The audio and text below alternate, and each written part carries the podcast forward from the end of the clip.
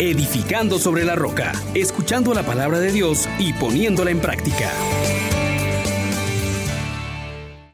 Paz y alegría, mis queridos hermanos. Les saluda su hermano Juan Elías de la Misericordia Divina, dando gracias a Dios por este maravilloso día, poniéndonos en su presencia una vez más, pidiéndole al Espíritu Santo que nos guíe. Decimos, oh gran poder de Dios, enciéndenos en tu fuego, oh, oh Espíritu, óleo santo, úngenos en el amor.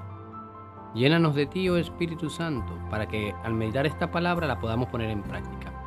Capítulo 4 de la carta a los Hebreos, versículos del 1 al 5 y versículo 11. Hermanos, temamos, no sea que estando aún en vigor la promesa de entrar en su descanso, alguno de ustedes crea que ha perdido la oportunidad.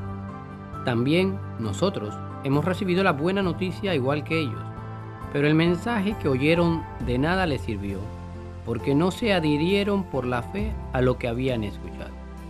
En efecto, entramos en el descanso los creyentes, de acuerdo con lo dicho. He jurado en mi cólera que no entrarán en mi descanso. Y eso que sus obras estaban terminadas desde la creación del mundo. Acerca del día séptimo se dijo, y descansó Dios el día séptimo de todo el trabajo que había hecho. En nuestro pasaje añade, no entrarán en mi descanso.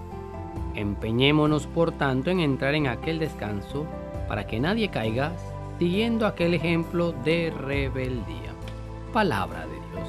Te alabamos, Señor.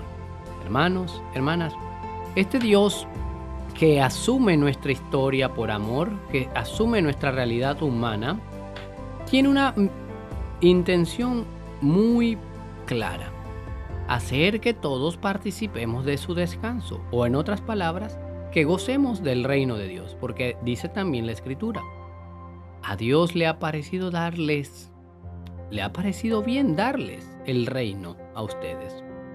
¿Y quién es el reino? Su Hijo Jesús. Tanto amó Dios al mundo que entregó a su Hijo único, para que el que crea en Él no se pierda. Entrar en el descanso de Dios no es no hacer nada, al contrario, es vivir la vida abundante, con gozo, con paz, con justicia. Se nos invita a creer. Solamente quien cree puede participar de este descanso donde se nos ha prometido que ya no habrá llanto, angustia ni dolor, porque sabremos que estaremos unidos a Él y con Él todo lo podemos. Hermanos, hermanas, este descanso propuesto por Dios es una vida en la que usted puede disfrutar de la creación, que puede disfrutar de la familia, que puede disfrutar de relacionarse con los demás, porque todo será Dios en todo. Porque esa es la intención de Jesús al encarnarse revelarnos al Padre amoroso, tierno, bondadoso, providente y recapitular todas las cosas en Él. Ciertamente en entre la revelación y la recapitulación está también la redención.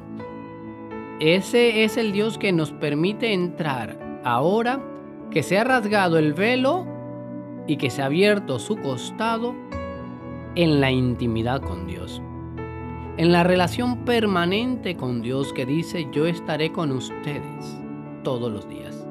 Entrar en esa relación que te dice quien guarda mi palabra, mi Padre y yo vendremos y haremos morada en él. Si Dios está conmigo, ¿quién contra mí? Si Dios es mi todo, ¿qué me hace falta?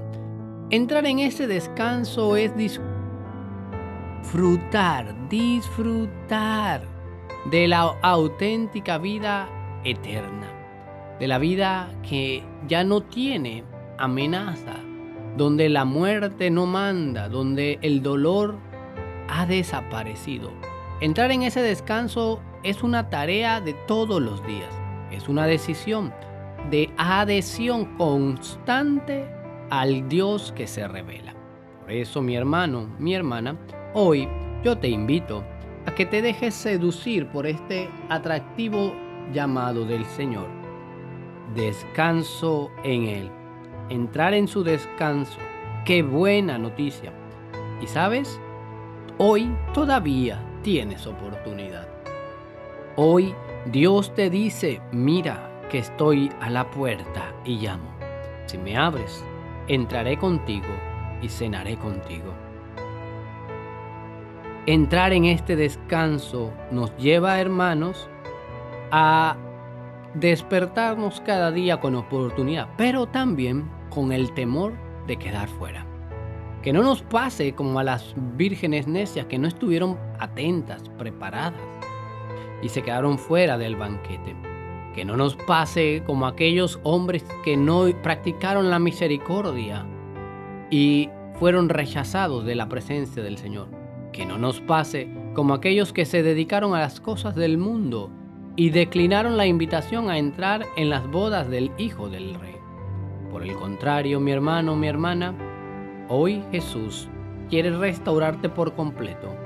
Por eso, para que no te quedes fuera, Él derramó su sangre para limpiarte. Ahora, te toca a ti ponerte el vestido de fiesta. Te toca a ti arrepentirte de tus pecados, enmendar tu vida y adherirte completamente a Cristo Jesús. El Dios fiel sigue abriendo su boca para decir, vengan los sedientos, que yo les saciaré. Vengan los hambrientos, que yo les daré el pan vivo bajado del cielo. Gloria a ti, Señor Dios nuestro, que hoy nos propones nuevamente entrar en tu descanso. Que ese realmente sea nuestro anhelo. Ganar con los bienes de esta tierra un lugar contigo en el reino. Bendícenos, Señor, y consolida en nosotros el deseo firme de permanecer en tu descanso. Amén, amén, amén. Que el Señor los guarde, les bendiga, muestre su rostro sobre ustedes y les conceda su paz. Les exhortamos, hermanos, por la misericordia de Dios, que pongan por obra la palabra y no se contenten solo con oírla.